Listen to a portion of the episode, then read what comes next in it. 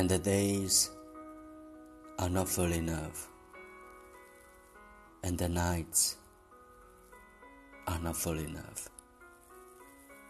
and life slips by like a few miles,